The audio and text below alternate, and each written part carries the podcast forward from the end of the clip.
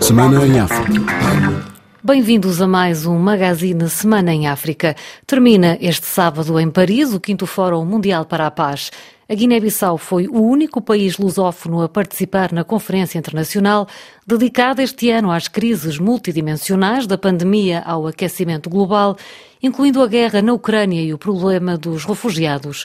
O chefe de Estado guineense, Umaru Sissoko Embalo, participou ao lado do presidente francês Emmanuel Macron no painel consagrado ao tema Universalismo em tempos de guerra.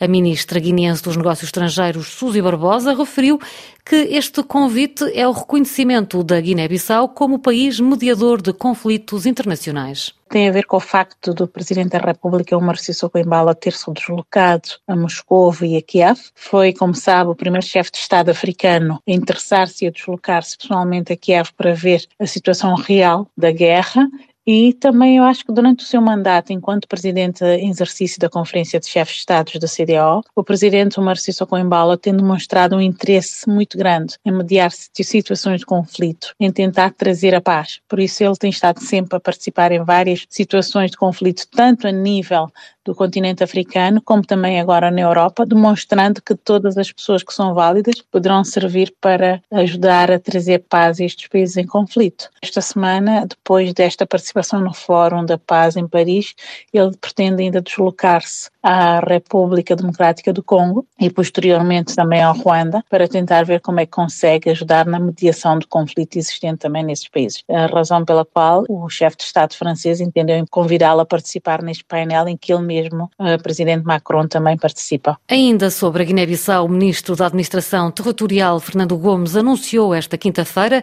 que o recenseamento eleitoral com vista às legislativas antecipadas, ainda sem data marcada, vão iniciar iniciar no próximo dia 10 de dezembro. Bissau 94 FM em São Tomé e Príncipe, o líder da Ação Democrática Independente ADI, Patrício Trovoada, tomou posse esta sexta-feira como primeiro-ministro após as eleições legislativas de 25 de setembro, que venceu com maioria absoluta. A reportagem é de Maximino Carlos. Patrício Trovada afirma que é hora de deixar de discursos e começar a agir. Porque eu tenho a íntima convicção de que a maioria dos santomenses residentes no país e na diáspora, bem como os nossos parceiros de desenvolvimento, perceberam que trabalhamos pouco e mal, que a corrupção fez uma investida sem precedentes em todos os setores da administração pública e que com a crise econômica e financeira mundial é chegado o momento de uma mudança radical de comportamentos e adoção de atitudes que impulsionem o desenvolvimento humano, a resolução dos problemas básicos da população e o posicionamento do nosso país na estrada da modernidade, do progresso e da sustentabilidade. Aos novos membros do governo, Patrício Trovada disse que é tempo de se concentrar na implementação das soluções. O povo cansou-se desse jogo de trocas de cadeiras entre os políticos. O povo acredita cada vez menos na nossa democracia eleitoral que permite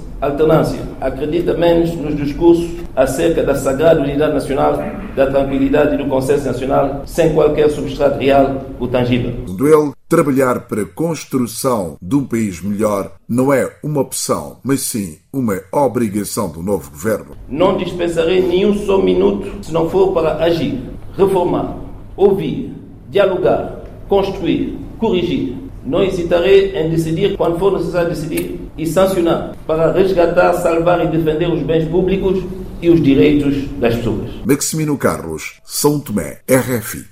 São Tomé, 102.8 FM.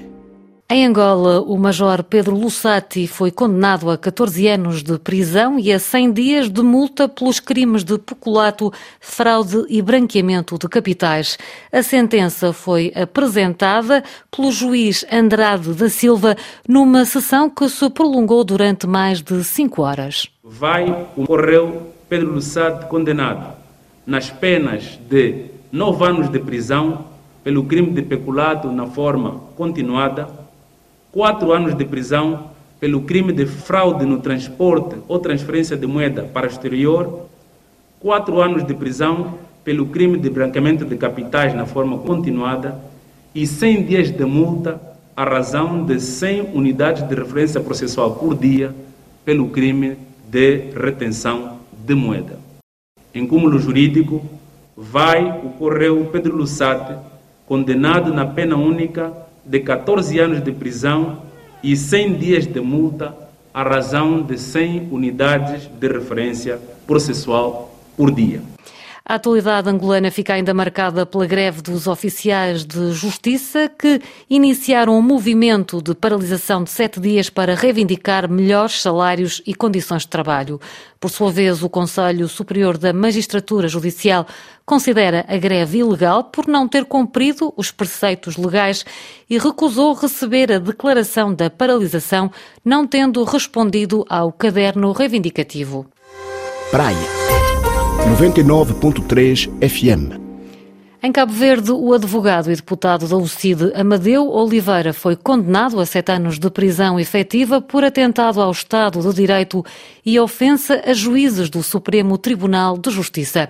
A reportagem é de Odeir Santos. O deputado da Amadeu Oliveira, foi condenado pelo Tribunal de Relação de Barlavento a sete anos de prisão efetiva pelos crimes de ofensa a dois juízes do Supremo Tribunal de Justiça e por atentado ao Estado de Direito, ou seja, por ter auxiliado enquanto advogado a fuga de um cliente condenado por homicídio. Amadeu Oliveira, no entanto, foi absolvido dos crimes de coação, perturbação de funcionamento do STJ e do segundo delito de ofensa à pessoa coletiva, porque, segundo o coletivo de juízes, o ofendido não deu parte das queixas queixas e nem foi ouvido no processo. O tribunal determinou ainda que Amadeu Oliveira deve continuar preso devido ao perigo real de fuga e vai pagar as custas do processo que foi fixado em 118 mil escudos, cerca de 1.070 euros. O tribunal decidiu pela perda de mandato de deputado e caso a decisão transite em julgado, Amadeu Oliveira deve ainda ficar impedido de ser reeleito e de exercer qualquer outro cargo político durante quatro anos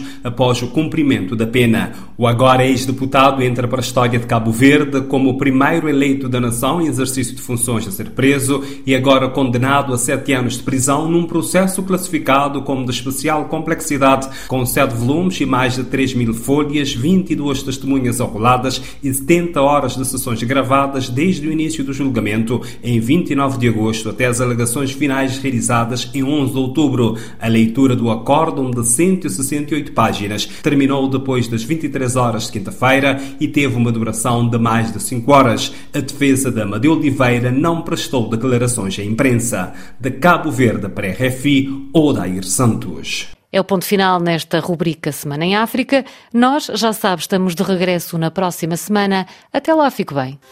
Maputo 105 FM